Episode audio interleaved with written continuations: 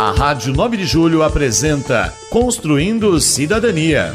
Construindo Cidadania é um programa de debate. As opiniões dos participantes não expressam necessariamente a opinião da Rádio 9 de Julho.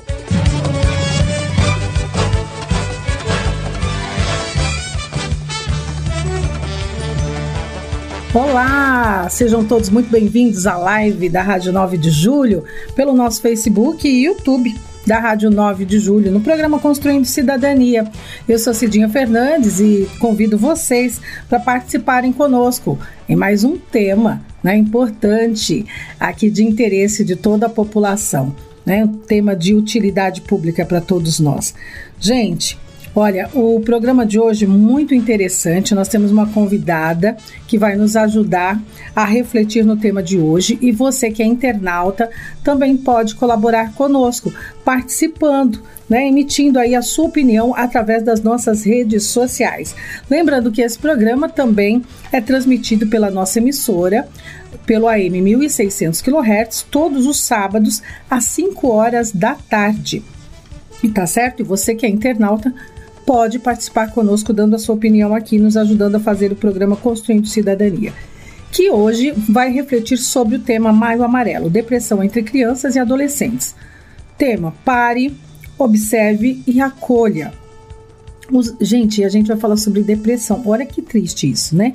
Os dados sobre depressão são alarmantes. A gente sabe, né, em toda a população. Inclusive o Brasil é um dos campeões em depressão.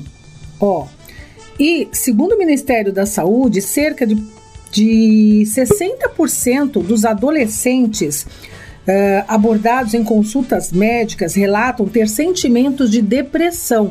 Isso não, não, acomete só adultos, não, adolescentes também, com frequência maior entre mulheres do que homens, sendo estes um dos fatores de risco para suicídio nessa fase de desenvolvimento na adolescência. O suicídio é a terceira causa mais comum de morte entre adolescentes e jovens do sexo masculino. E as tentativas de suicídio, principalmente entre as mulheres, correspondem à principal causa de procura de atendimento de urgência por adolescentes e jovens.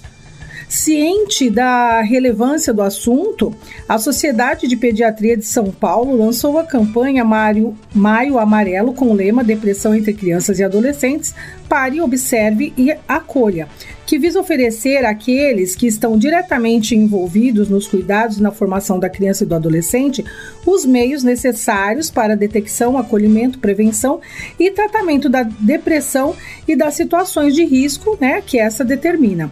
Só para termos uma ideia de como esse assunto é sério, minha gente, o índice de automutilação, presta atenção, entre jovens e adolescentes tem aumentado muito nos últimos anos. E os estudos mostram que em mulheres de 16 a 24 anos os casos multiplicaram, aliás, triplicaram desde os anos 2000.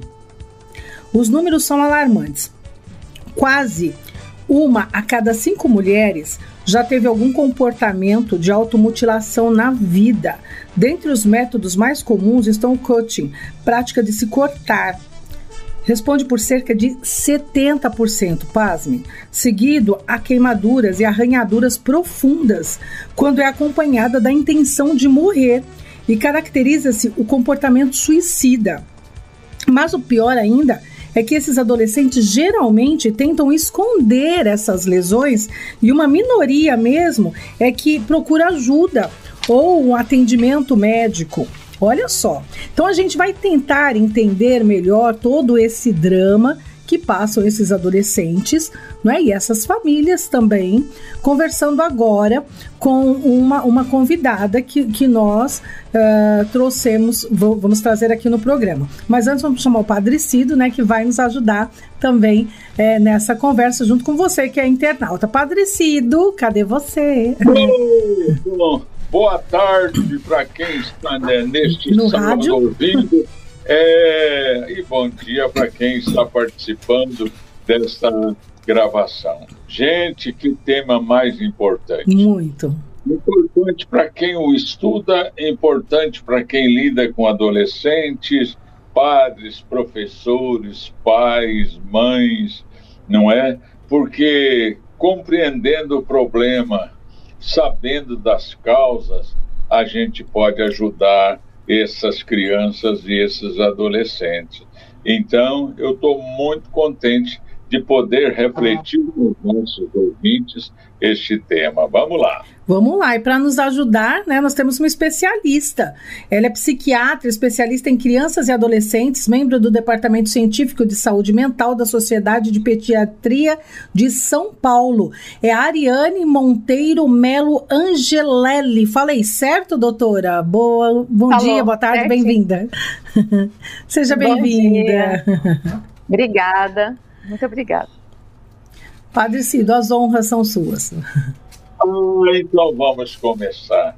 Já que o tema é tão importante e toca de perto as pessoinhas que nós mais amamos, nossos filhos, sobrinhos e netos, e a juventude, a adolescência e a infância, professora, doutora, vamos, vamos começar buscando as causas, né? O, qual é a causa deste problema que existe, que já está aí, que é detectado, que é até é, medido é, a sua frequência na sociedade? Vamos atrás dessas causas. Diga para nós, doutora. Vamos começar. Bom, vamos lá. Então, a questão das causas para a depressão, né? Primeira coisa, uma coisa que a Cidinha falou que 60% dos adolescentes relatam sentimentos depressivos em consultas, né? É, é uma coisa importante a gente entender que na adolescência é uma época de muitas passagens, de muitas mudanças, mudanças do corpo, mudanças da posição social, né? Eles já são, as pessoas quando se tornam adolescentes passam a ser mais cobradas, passam a se sentir mais afastadas da família, com mais necessidade de estar em grupo, com os amigos, o corpo muda muito, começa a ter as, as primeiras experiências amorosas, então é uma fase de muita mudança e transformação. E por conta disso, ter sentimentos depressivos faz parte do processo. Não necessariamente todo adolescente que está sentindo tristeza ou alguma sensação de perda, não necessariamente ele está doente, faz parte do processo. Por exemplo, se formar no terceiro ano do ensino médio. Os adolescentes sentem que estão se formando, não vão mais é, estar com aqueles amigos, todas as mudanças que eles vão passando. Então, ter um pouco de sentimentos de depressão ou de tristeza faz parte não significa que eles estejam doentes. O adolescente é tudo ou nada, né? Ou ele está muito alegre, muito efusivo, muito brincalhão, ou ele está muito triste, se fecha no quarto, fica lá sozinho. Não necessariamente isso é doença. Acho que essa é a maior dificuldade na adolescência. Como eles se fecham, os pais não sabem muito bem se está tudo bem ou se eles não estão bem, porque eles se fecham, não contam. O que está acontecendo na pandemia é que dobrou o número de, de pessoas com ansiedade e depressão, praticamente dobrou. E o que o está acontecendo é que os adolescentes não estão tendo os espaços que eles tinham antes para apoio.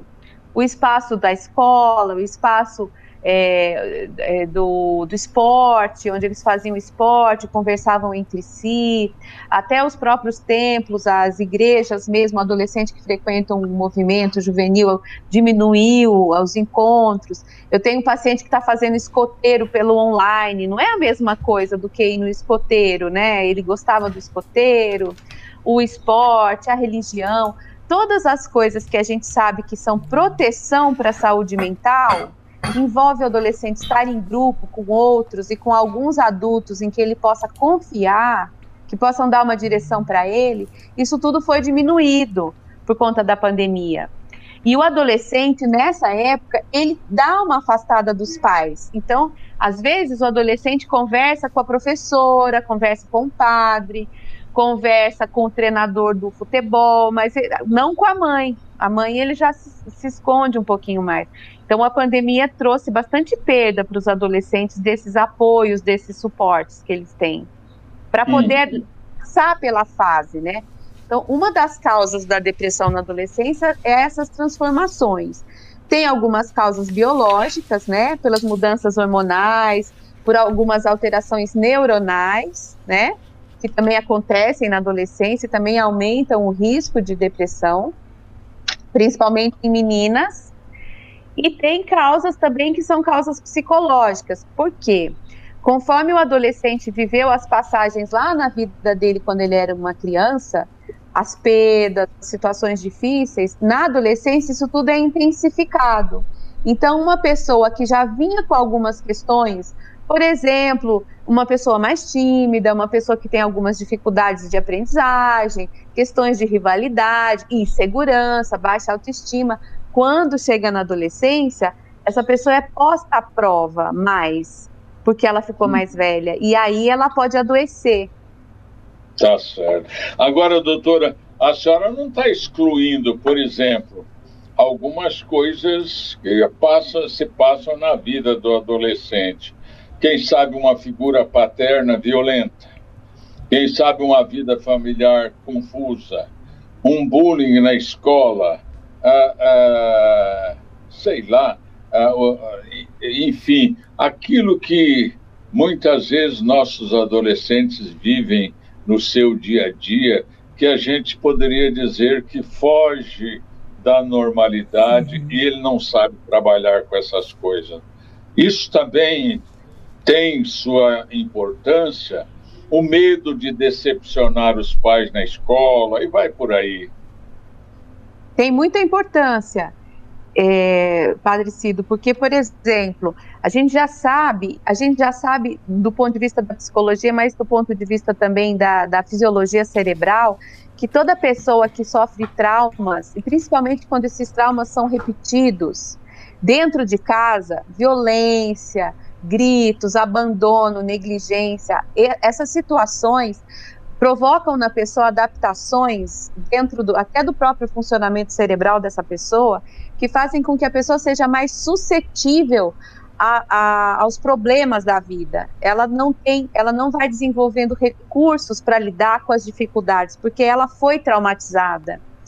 Quando você falou um pai violento, alcoolismo dentro de casa, muita discórdia, muita, muita negligência, muito abandono, ou às vezes os excessos, né? A gente sabe que existe, infelizmente no nosso meio é muito comum os abusos de toda a ordem em relação às crianças e os adolescentes, as situações sociais desfavoráveis, né, que, que o adolescente é, vive, a gente vive num país onde isso é uma coisa, até uma coisa que a Cidinha estava falando, né, a primeira causa de morte do adolescente é violência.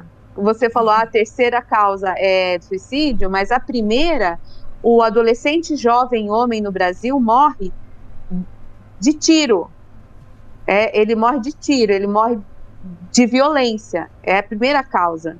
Não é doença, é violência. E, e depois vem acidente de trânsito. Então, claro, isso está muito ligado à, à depressão e ansiedade e também ligado à tentativa de suicídio. Entendo, entendo. Agora, doutora, uma outra coisa que é preciso entender também, e a, e a questão das mídias sociais, desses, é, desses jogos é, é, que, as, que os adolescentes gostam muito, muitas vezes calcados sobre a violência. Isso também tem seu, seu papel na, na, na, no transtorno de um adolescente? Olha, Padre, é, em relação à questão do trauma, como a gente falou agora do trauma dentro da família, da violência, o fato de ver videogames de violência tem um papel extremamente menor. O que os estudos mostram é que nos períodos imediatamente após é, fazer um jogo de GTA, por exemplo, ou de, ou de combate, o adolescente fica com o cérebro transformado ali naquele momento.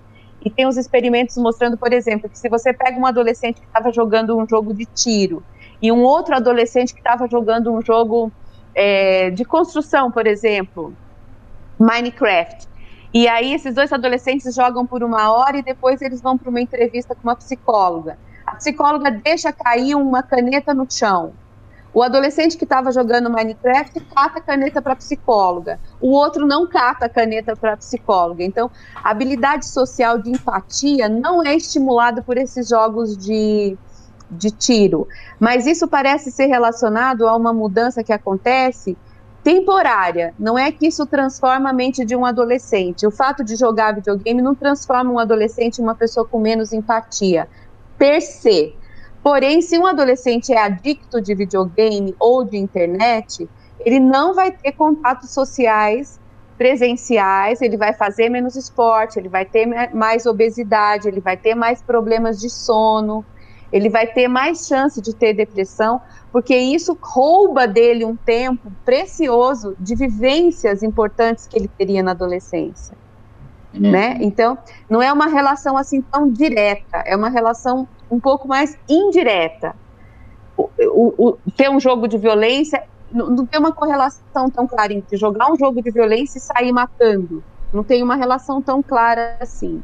Mas aquele adolescente que fica muito na internet ou no jogo, ele tem uma, um prejuízo social, ele tem alguns prejuízos. E isso sim pode pode estar correlacionado com a doença mental. Essas relações que se fazem, por exemplo, de, de, de alguns casos que a gente já viu, né, é, de violências mesmo envolvendo jovens por conta de alguns jogos de, de, de, videogame e nós já tivemos casos recentes envolvendo inclusive assassinatos e tal. É, são, são casos atípicos, então, e, e, e de fato de distúrbio de, do, do, do, jovem, no caso. Não, é. não é relaciona, não é comum, sim. É que a gente pode assim fazer esse, essa, essa relação direta entre o videogame e a violência. Na verdade, a violência é uma, uma questão muito complexa. Sim. Mas assim, o adolescente, por que, que ele faz mais suicídio também? Ele tem mais suicídio completo, completado, né? É exitoso, que a gente diz, suicídio exitoso, é quando faz uma tentativa e realmente consegue se suicidar. Porque o adolescente, ele é mais impulsivo ele é mais impulsivo em todas as áreas, na área sexual, então a gente tem muita gravidez na adolescência, a gente tem muita conduta sexual de risco. O adolescente acha que não vai acontecer com ele de ele pegar AIDS, que não vai acontecer de uhum. engravidar a menina, e aí engravida. O adolescente ele tem mais é, chance de, do suicídio porque quando ele tem vontade, ele não se segura. O adulto já tem mais controle do impulso.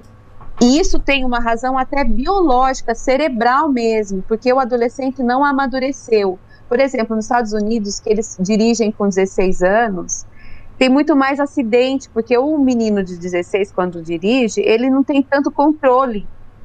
Por isso que é bacana, eh, até se claro, Estados Unidos é Estados Unidos, mas assim, a gente tem que ter a licença para dirigir com uma determinada idade. Um adolescente não pode ter uma arma, porque ele vai atirar. Ele vai atirar, ele não vai pensar. Então, é, essa característica da impulsividade do adolescente, associado a situações de violência, onde ele é exposto à violência, onde ele tem uma liberdade para a violência, aumenta muito a chance de, de realmente acontecerem situações catastróficas. Por isso que eu, eu falei, os meninos jovenzinhos morrem de tiro, porque eles vão para cima mesmo, né? Eles não têm medo quer dizer, não é que não tenham medo, mas na hora da impulsividade pensam menos. Isso é muito típico do adolescente. Não uhum. pensar e fazer e depois se arrepender. A capacidade de julgamento do cérebro, de prever ações, de pensar na consequência, ela vai se desenvolvendo aos poucos. É por isso, é, doutora, é por isso que quando o pai, né, a mãe, chega no adolescente e fala assim: olha, você não faz isso, olha, cuidado com isso e tal. Aí o adolescente chega e fala assim: ai, credo, mas você só pensa em desgraça, né? Pra você tudo vai dar errado. né? É, tá gorando, né? A adolescente vem, é. vem, com aquela gente. Ai, tá gorando. Ai, meu Deus, só pensa em desgraça. É isso. Exato, o adolescente. Desculpa. Pode falar. Eu estou pensando aqui, doutor, o seguinte: é, é, é, claro que nem todos os. que esse, esse problema que nós estamos refletindo aqui, que essa questão toda, ela não é para todos os adolescentes. Né? Mas a senhora está dizendo que faz parte também do, da idade, do, de toda uma transformação que ele tem na cabeça e no corpo, e vamos por aí afora, não é? Mas por que uns são mais, é, são mais assim, é, violentos contra si mesmos do que outros? Eu, eu fico pensando, a educação, a presença dos pais, parece que não conta, então, porque adolescente tem que ser adolescente mesmo, como muita gente chama de aborrecente. Mas super conta, não é que não conta, conta muito. Porque o adolescente, quando ele fica mais velho e começa a ter ficar longe de casa, ter mais autonomia, o que vai contar ali para ele é tudo que ele aprendeu até então dentro de casa. Respeito ao próximo, respeito pelo próprio corpo. Como é que você vai ensinar um adolescente a não gritar se você dentro de casa você grita? Como é que você vai dizer para um adolescente que é errado usar drogas se você bebe todo dia, se você usa maconha dentro de casa. Tudo bem, é, pode ser uma opção tua. Eu, eu vou fumar maconha, mas o seu filho chega e fala assim: Papai, eu tô fumando maconha. E aí você não pode dizer: Não, não é legal fumar maconha na adolescência, porque na adolescência é pior. Realmente a gente sabe que fumar maconha na adolescência tem muito mais consequência do que fumar maconha na vida adulta. Ok. Só que se o adolescente vê o pai fumar maconha todo dia dentro de casa, por que, que ele não vai fumar? Para ele é normal. Então, assim, um pouco do que o adolescente faz tem a ver com os padrões e os modelos que ele, que ele viveu dentro da família. Ele viveu, se ele viveu um, um contexto de respeito, de cuidado, de autocuidado, que a mãe cuidava dele, que o pai cuidava dele, ouvia as demandas dele, tinha respeito, isso não tem nada a ver com ter dinheiro, deixar de ter dinheiro, tem a ver com, a, com respeito dentro da família, a maneira como as pessoas se amam e se cuidam.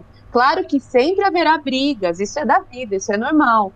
Mas o adolescente introjeta o cuidado, né? Então, quando você fala assim, por que, que alguns têm mais isso do que outro? O ambiente social conta muito, mas existe um fator que é individual. Por exemplo, gente, se eu tenho na minha família mais casos de depressão, mais casos de transtorno mental, eu também tenho uma genética, uma, uma probabilidade maior de desenvolver uma depressão, um transtorno bipolar, por exemplo. Uhum. Os pais podem cuidar dos filhos da melhor maneira que eles podem, mas mesmo assim tem coisas que fogem do controle de uma família. A doença acontece, a doença faz parte. Então, o que, que a gente tem que entender? Saber os fatores de risco, minimizar os fatores de risco, estimular as partes saudáveis dos adolescentes. A gente sabe, por exemplo, que quem faz esporte, quem tem religião, quem tem amigos, quem passa menos horas na internet tem mais saúde mental do que o contrário. Então a gente tem que ajudar os adolescentes a ter um ambiente propício para eles terem saúde mental. Hum. É nosso papel como adultos. Nós somos adultos, nós, nós temos que cuidar. Não é porque o adolescente diz que já sabe tudo e que pode tudo e que você está falando um monte de bobagem que você vai deixar de cuidar, de ver a hora que chega em casa, de ver a hora que sai, com quem tá, o que está fazendo. Uhum. Você não deixa Agora, de cuidar. É verdade. Agora, doutora, em relação aos pais né, responsáveis por aquela criança, por aquele adolescente. É, aqueles que acham, ah, isso faz parte da idade mesmo. Ei, fulano, não tem jeito, é assim mesmo. E não liga. E há aqueles que se preocupam de uma forma até demasiada. Como agir como pai, como mãe, eles mesmos também começaram a fazer parte desse envolvimento da vida desse adolescente antes, inclusive, de encaminhar para um psicólogo, para um psiquiatra? Bom, se você viu que o teu adolescente está se cortando, tem coisas que são é, muito importantes. Assim, se o adolescente referiu vontade de se matar para alguém, se ele está se cortando, se ele está se isolando no quarto, diminuiu o apetite, não está comendo bem, está trocando o dia pela noite, coisas assim, é legal levar para uma avaliação, sim. Acho que são sinais que, de alarme, né, que a gente precisa cuidar. Por exemplo, uma criança, um adolescente que ia bem na escola, tirava mais ou menos nota na escola, de repente começa a ir muito mal. começa a não fazer mais as lições, não entregar mais nada. É um sinal, é um sinal de que esse adolescente não está bem, né? Então, assim, isso é uma coisa que os pais têm que estar atentos aos sinais, os pais e não só os pais, porque tem muitas pessoas também que cuidam dos adolescentes, os professores da escola, quando o adolescente já trabalha, vamos supor que ele é jovem aprendiz ou ele trabalha em algum lugar, as pessoas que estão ali convivendo com ele, né? Se ele faz parte de um grupo de jovens da igreja, as pessoas do grupo, os outros amigos, todo mundo está por perto ali percebendo esses sinais. Percebeu esses sinais? É legal pedir uma avaliação, sim, porque pode estar tá diante, a gente pode estar tá diante de um caso de depressão ou até de um paciente que está pensando em suicídio. Então é legal pedir ajuda. Agora, como, como conversar com o adolescente, né? Como, como chegar perto do adolescente que está tão onipotente? Isso que você falou, Cidinha, ah, eu não quero saber, não vai acontecer comigo. É. É, a gente sabe que o onipotente é só Deus, mas o adolescente acha que está compartilhando essa característica divina, que ele é onipotente. Comigo não vai acontecer. É, sou imortal. Com... É. é. não vai acontecer comigo. Não, mas você está pegando uma condução de madrugada num lugar perigoso. Ah, mas comigo não vai acontecer nada. Eu sei me cuidar. É.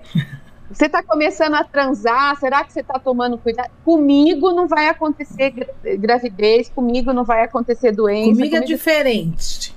É, isso é uma coisa que o adolescente realmente Ele fala, tem. É. é características do adolescente, né? Ele tem o um impulso, ele tem a capacidade física já para as coisas, mas ele não tem o juízo ainda, né? Não diz que o dente do siso nasce só com 18? é verdade. Isso só chega depois. Então, mas comunicação com o adolescente não é muito fácil, porque eu falei, na família, quando o adolescente fica nessa idade, ele quer buscar as próprias referências. Então, ele vai se opor um pouco aos pais ou aos adultos, né? Que, que ele vai começar a questionar.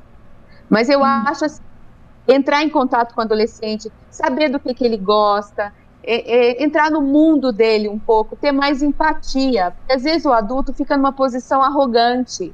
Diz coisas assim para o filho: Ah, quando você for gente, a gente conversa. Ah, quando você começar a ganhar dinheiro e sustentar essa casa, então você vai ter opinião aqui dentro. Aqui você não manda nada. Mas, pai, eu não queria ir nessa viagem, não queria ir nesse lugar. Quando você virar gente, aí isso é o tipo da coisa que deixa o adolescente muito magoado muito, muito magoado. É uma, é uma coisa violenta com o adolescente.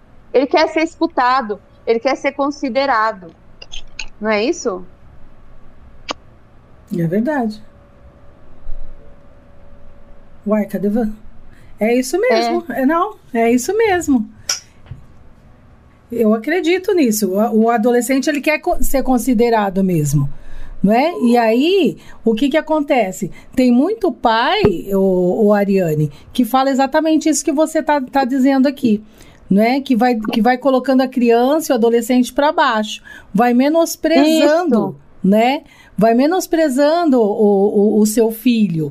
E, e, aí é a hora que, que ele, ele vai deixando de falar com o pai, com a mãe, e aí vai procurando também orientação fora de casa. Também tem isso, não tem? Tem tem essas duas posturas. Tem o pai e a mãe que ficam assustados com a adolescência do filho. E aí começam a ser agressivos, assim, muito. Agressivos, assim, nesse sentido de intransigentes, não dão uhum. escuta, não dão palavra para o adolescente. Uhum. E tem aqueles pais que, não sabendo o que fazer, ficam excessivamente permissivos. E aí deixam solto, sendo que, que o é adolescente é ruim, não né? pode ficar solto.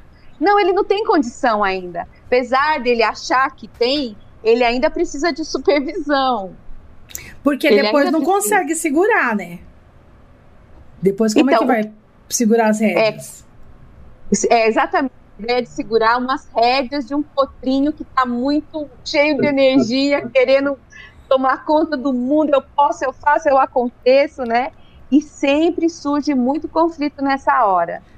E o pai, coitado, o pai e a mãe ficam numa situação terrível, porque se é permissivo, é porque é permissivo. Se é muito bravo, é porque é muito bravo. Se deixa, é porque deixou demais. Se não de... Os pais ficam sempre muito é, na berlinda nessa hora, né? Tem uma situação difícil de combate aí na adolescência. Mas o que, que a gente fala para os pais? Banca o combate. Agora é a hora que o teu filho está querendo crescer. Então você vai ser firme firme, mas com amor. É difícil isso. Mas é firme com amor. Essa é a ideia. Não sei se. É, é muito abstrato, é difícil. Porque às vezes os pais perguntam assim para mim: mas eu deixo ou não deixo ir no baile, não sei o que das quantas? Pode ou não pode ir? É difícil. O que, não tem regras, né? É, não pode ter super proteção, mas também não pode deixar assim ao Deus dará, né? É. É complicado. Agora, doutora, ah, quando nos meus estudos de comunicação, ah, houve estudos que mostraram ah, o peso do grupo sobre o indivíduo, não é?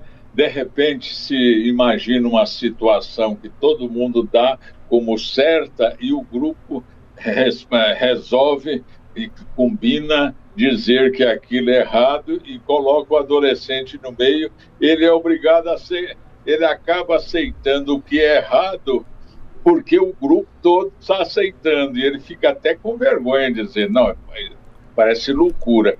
E, mas eu estou perguntando isso porque a gente percebe também que muitas vezes o grupo de adolescentes tem muita influência sobre ele, sobre aquele indivíduo. Não existe isso. Os adolescentes mexem com, com ele. Você não é homem, você não é isso. Não... Tem isso, doutora? Muito, né? A gente sabe disso, que o adolescente ele precisa do grupo. O, o grupo para o adolescente é o lugar onde ele se apoia, é o lugar onde ele se fortalece, na verdade, mas se ele está num grupo, inclusive isso é uma coisa muito interessante, a gente ia falar hoje do cutting, né? E o cutting tem uma característica meio é, de contágio. Então, por exemplo, num grupinho de amigas, se uma se corta e conta para outra, a outra também começa, ah, eu vou experimentar também me cortar. Existe esse contágio em muitas questões da adolescência, né? Por isso que é interessante, a gente sempre fala assim para os pais, Conheça com quem seu filho está saindo. Ah, mas ele não quer que eu conheça. Chama em casa, vai levar no lugar, busca, dá um jeito de saber quem é a mãe, quem é o pai daquela pessoa. É, você tem que conhecer. Claro que você não vai saber o que o adolescente está fazendo fora de casa, mas é interessante saber com quem ele está saindo, aonde ele está indo. Realmente, a, a, o é muito importante. É, é muito mesmo. Se o adolescente está num grupo que faz muita bagunça, ou que usa substâncias, ou que tem algumas condutas de vandalismo, por exemplo, a chance do adolescente se envolver nessas condutas é muito alta. Hum. É verdade. Agora, doutora, é, tudo isso me faz voltar alguns meses antes da pandemia, num prédio, aqui, numa, num conjunto residencial aqui em São Paulo, no bairro onde eu moro, três jovens se atiraram do décimo andar, um, um por semana. E aquilo chegou a se a, a achar que aquilo era um pacto ou uma forma de, de mostrar coragem, eu sei lá o quê. Isso é o extremo. Mas podemos chegar a uma loucura dessa? É, é, quando quando o senhor conta esse relato para mim, assim, apesar de eu trabalhar com isso há tantos anos, sempre me choca, sempre é, é uma cena muito agressiva o suicídio de um adolescente, ainda mais se atirando, né? É, a gente um aumento de suicídio em adolescente recentemente, a gente percebe que tem tido aumento do, dos suicídios, né? Interessantemente, na pandemia, parece que não houve em relação a pré-pandemia aumento dos suicídios. A gente não teve esse relato de, de aumento do suicídio ainda. A gente teve aumento de, de depressão e de ansiedade, né? Mas, de modo geral, nos últimos anos, independente da pandemia, tem tido um aumento mesmo do suicídio. Tem muitos fatores. Eu acho que o valor à vida é um valor tão supremo, né? Um valor à vida. A gente vive numa situação social também que acho que o valor à vida não está sendo muito é, praticado. A gente vive situações de muito descuido com a, com a adolescência e com a criança, né? De muito abandono. Essa é a verdade da nossa realidade, né? Isso está ligado ao aumento do suicídio. A pessoa não dá valor à própria vida, ao próprio corpo, né? É, esse valor mais, mais primeiro que ele tem lá do comecinho da vida, quando a mamãe cuida de mim e me ama e me e me cuida e eu, eu, eu entendo que eu sou uma pessoa importante, que eu tenho valor, que eu valho a pena, né? Uhum. E aí, uhum. quando eu chego na adolescência e o namorado me dá um fora e eu repito de ano na escola, eu ainda tenho dentro de mim aquela recordação do valor que eu tenho. Eu digo, vai passar, eu fico mal, mas eu não me jogo, né? Esse se jogar é um, é um ato de extremo desespero, né? Porque o adolescente ele acha que é tudo ou nada, né? Acabou minha vida. Repetir de ano, acabou minha vida. A pessoa que eu amo não, não gosta mais de mim, acabou minha vida. O adolescente não tem essa perspectiva de futuro. É tudo muito imediatista, é né? É tudo agora, Mas né? aquilo né? É tudo agora. É tudo agora. Então tem aumentado sim a questão do, do suicídio. A gente acha que a situação social tá, tá está fazendo com que isso aconteça também. Agora, é essa questão, essa questão do, do coach que a, do coach que a senhora estava falando, né? É, o, por que, que, que também tem aumentado tanto, que tripli, por que triplicou nesses últimos 20 anos, né?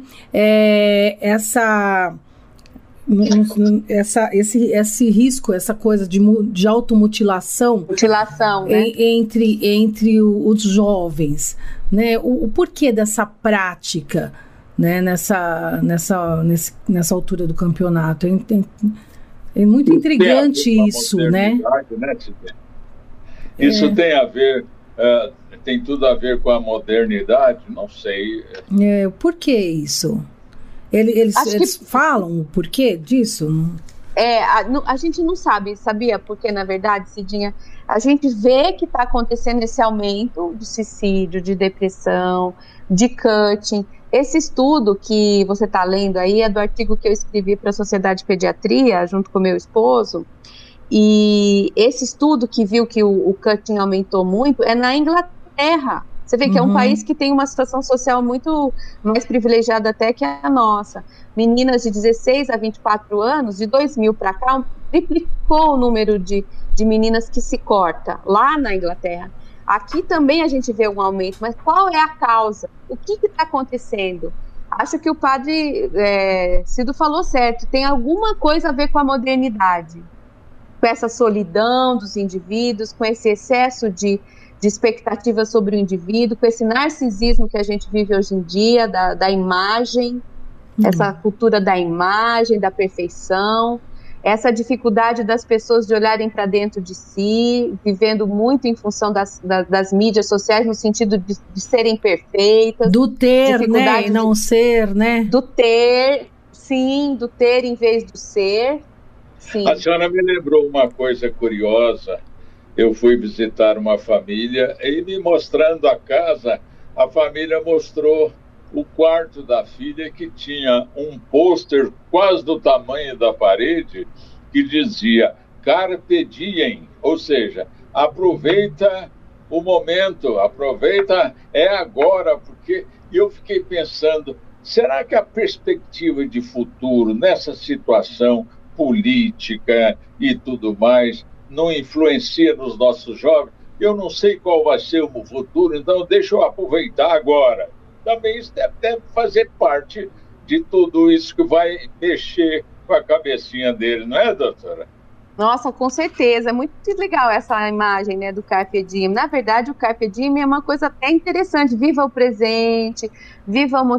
Mas não é no sentido de viver sem pensar na consequência. É uma interpretação é. errada da ideia de viver o momento kairos, momento oportuno da vida, aproveitar o momento oportuno, né? Isso é uma coisa bacana pensar, vamos viver o hoje, vamos viver o presente da melhor maneira. Isso não tem nada a ver com vamos viver loucamente como se não é. houvesse amanhã. É uma interpretação errada da ideia do Carpe Diem. Mas é claro que sem o futuro, a gente está roubando o futuro dos nossos adolescentes quando a gente entra nessas situações sociais de essa, essa política de, de ter, de ter, de ter, de nunca ser, ser suficientemente bom, nunca tá bom, você tem que ser lindo, você tem que ser magro, você tem que ser é, os meninos têm que ter uma. Os meninos aprendem a sexualidade deles na pornografia, gente. É uma coisa é. completamente absurda. Eles não vão ter felicidade sexual se eles aprenderem que uma trans é aquilo que eles veem no filme pornô. Eles, é. eles vão se frustrar muito, eles vão sofrer muito, vão se sentir muito aquém do objetivo masculino. É uma masculinidade tóxica, né, que os meninos vão aprendendo. E muitas outras coisas. Isso tudo vai tirando. Assim, acho que a gente vai roubando no futuro dos nossos adolescentes. E aí eles vão adoecendo cada vez mais, né? Não é isso? É tem razão. É verdade. Razão. E aqui eu estou, eu fico imaginando, e nós queremos que a senhora nos ajude, e ajude os pais que estão nos vendo, que estão nos ouvindo, certamente é, é, gente, eles precisam de ajuda a quem recorrer quando eles percebem que os seus conselhos, o seu diálogo com eles está um pouco truncado. O que fazer? É um trabalho, às vezes eu fico pensando, será que é só da família, da sociedade, das igrejas, da escola? Como é isso, doutora? Acho que é isso, é isso tudo que, que o senhor falou, né? É, a gente, a família que está dentro de um núcleo maior, maior, cada vez maior. É a família, dentro da família tem a família estendida, dos avós, dos outros irmãos, das outras pessoas. Depois tem a rua, depois tem o bairro, aí tem a igreja que a pessoa frequenta, aí tem a escola que o adolescente frequenta, tem o grupo dos amigos, né? quando os pais estão aperreados lá com uma situação com seu adolescente, é, isso é uma coisa importante que o senhor falou, Padre Cido, porque às vezes os pais têm vergonha, vergonha de pedir ajuda e de conversar, porque ele fala assim, ai, que vergonha de contar que a minha filha está fazendo isso, que meu filho fez aquilo, o que, que vão pensar da gente? É. E aí não pede ajuda. E às vezes conversar com um amigo. Outro dia eu estava atendendo um, uma pessoa que estava com um problema com a escola do filho. E aí ele mudou o filho de escola e foi bom. E a criança está melhor. E aí eu perguntei assim, falei assim, mas o que, que foi que fez você mudar? Ele falou assim, ah, eu conversei com os meus amigos, com outro amigo que tinha posto o filho na mesma escola e ele também teve a situação parecida com a minha. E aí eu mudei. Eu, eu, eu, falei, ah, mas então foi os seus amigos que conversaram com você, te ajudaram a entender? Ele foi, meus amigos me ajudaram a pensar, e aí eu tomei essa decisão. Você vê, eu nem soube da história. Quando eu soube, o filho já tinha mudado de escola, ele tinha decidido junto com as conversas com os amigos. Então a gente não tem que ter vergonha de pedir ajuda e, e, nas comunidades, às vezes, o padre que está perto, a diretora da escola, a professora, alguém da região ali que, que possa te dar um ouvido, uma escuta, para você falar: olha, eu estou com uma dificuldade assim com meu filho, com minha filha. O que, que eu faço?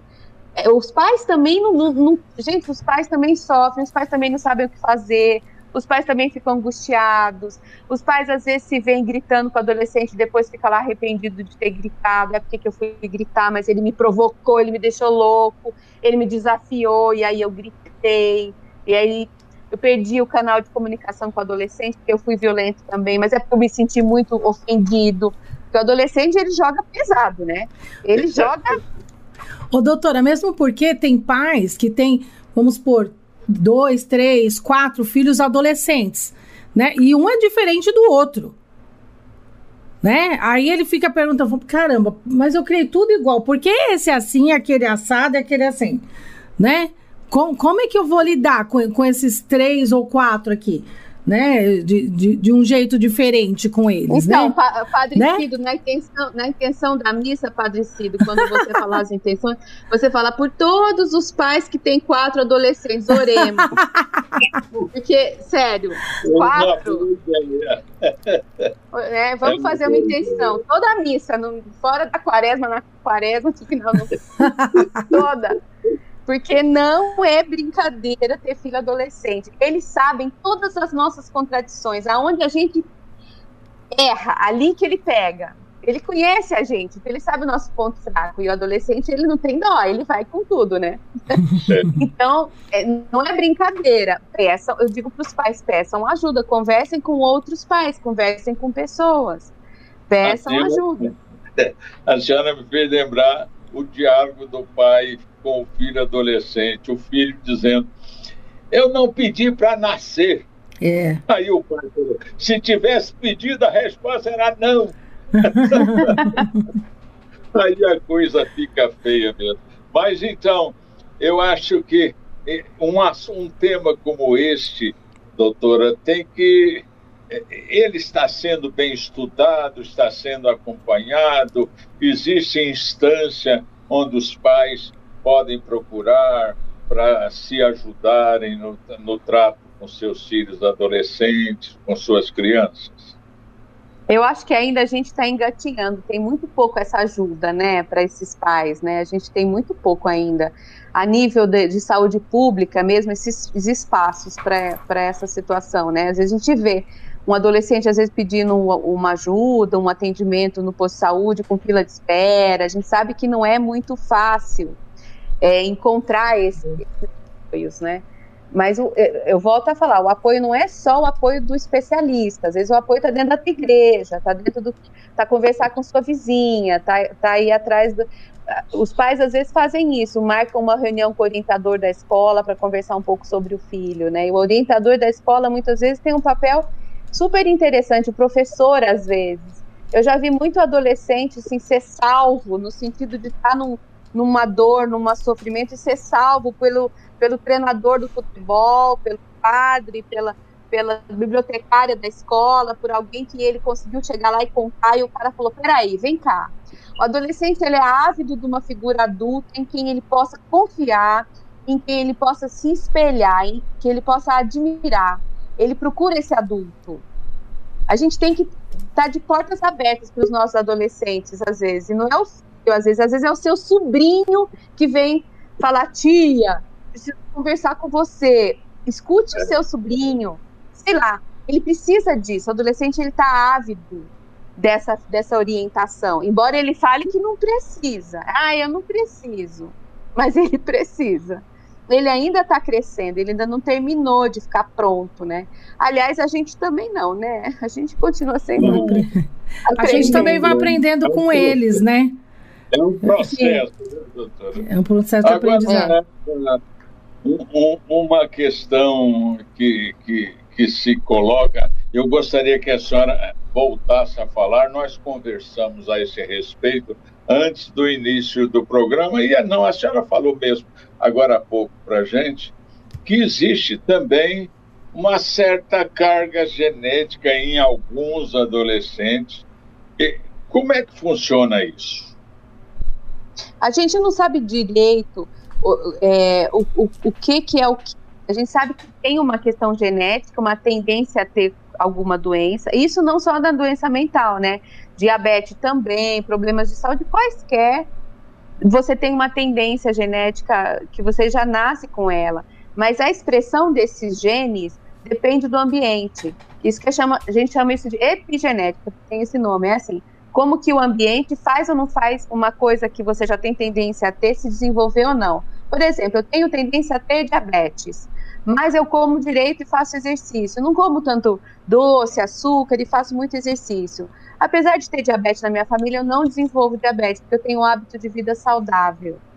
Então, uhum. para uma pessoa doença, ela tem que ter um ambiente que propicia, de certa forma, e a tendência genética. Quando junta as duas coisas, a doença se manifesta. Mas depressão, é, transtorno bipolar, doenças mentais são doenças, existem desde que o mundo é mundo, em todas as sociedades. Não é uma coisa que é só criada pelo social. Tem algo que é da ordem do indivíduo, né? E, e, a coisa mais bacana da saúde mental é poder pensar: estas crianças que têm vulnerabilidades, precisam mais proteção, mais ajuda. A, a, coisa mais bacana da saúde mental é prevenção, né? É poder prevenir de acontecer coisas ruins depois, né? Saber que aquela criança que tem, por exemplo, um déficit de atenção, tem mais chance no futuro de ter alguns outros problemas. Então, vamos cuidar agora, para depois, lá na frente, ela tá bem, tá com autoestima boa, escolarizada, com alguma vocação se definindo. Porque se a gente não cuida bem daquela criança com déficit de atenção, ela só vai repetir de ano, vai largar a escola, vai começar, como diz os antigos, andar com más companhias. E aí fica muito mais difícil depois de você puxar essa pessoa para um, a sociedade, para querer ser, contribuir com a sociedade, né? Essa criança vai se sentir à margem, porque ela nunca conseguiu parar, por exemplo, numa escola. Então, a gente tem que cuidar de pequenininho mesmo, ajudando a criança com vulnerabilidade uhum. ajudando ela a ficar mais organizada. É, o papel da gente como adulto, como profissional, o, o, o, padre, a Cidinha, que é uma comunicadora, que tem na rádio, comunicando para tantas pessoas. O nosso papel é um papel muito importante, orientando, ajudando, a, abrindo as nossas portas para as pessoas que precisam de orientação e tendo compreensão empática, né? Acho que os adolescentes as crianças precisam do ambiente, mas realmente tem um, tem um fator que às vezes é, é constitucional, que a gente percebe, né? É, por exemplo, tem estudo, vamos pensar na esquizofrenia, que é uma doença mental. Tem os estudos de gêmeos, gêmeos separados ao nascer. Um vai morar na Austrália, outro na China. Se são gêmeos separados ao nascer univitelinos, a chance do outro gêmeo ter esquizofrenia é muito alta. Ou seja, tem um fator genético. Esses estudos. Então, existe sim o fator genético. São as duas coisas: o fator ambiental e o fator genético. Agora, doutora, para a gente não, não, não deixar muitas mães e pais preocupadas, assim, meu Deus, como é que será que meu filho está tendo isso? Será que não está, etc. É, como agir para de repente uma mãe que desco descobre, seja na blusa de manga comprida da sua filha, descobre sangue, percebe que ela está é, praticando o cutting, não é? E, e, o que fazer, não é? Eu acho que é para a gente se assustar ou para a gente se informar. É importante. Então, queria que a senhora orientasse nossos pais também neste sentido. E, inclusive, ah, também procurar especialistas como a senhora que está aí. É, ó, seguinte, primeira coisa, não é porque um adolescente está fazendo cutting que ele vai se matar. Os adolescentes às vezes falam que eles vão lá e se cortam para, inclusive, para se acalmar. Não é porque ele quer se matar, ele faz aquilo para se acalmar. Nem sempre o cutting está relacionado com suicídio. É importante, porque às vezes a pessoa fica apavorada de ver fala: Nossa, essa pessoa está querendo se matar. Não necessariamente. Precisa conversar com o adolescente. Eu acho que é as duas palavrinhas mais, mais mágicas que existe para toda a questão humana, né? É amor e comunicação. Amor, que é o amor exigente, que é o amor que põe limite, que é o amor que também não deixa tudo, mas que está presente ali do lado do filho, mesmo na dificuldade. E comunicação, que é como me comunicar com essa pessoa que fere o narcisismo dos pais quando o filho começa a sair de dentro das regras dentro da família. Os pais se sentem um pouco atacados.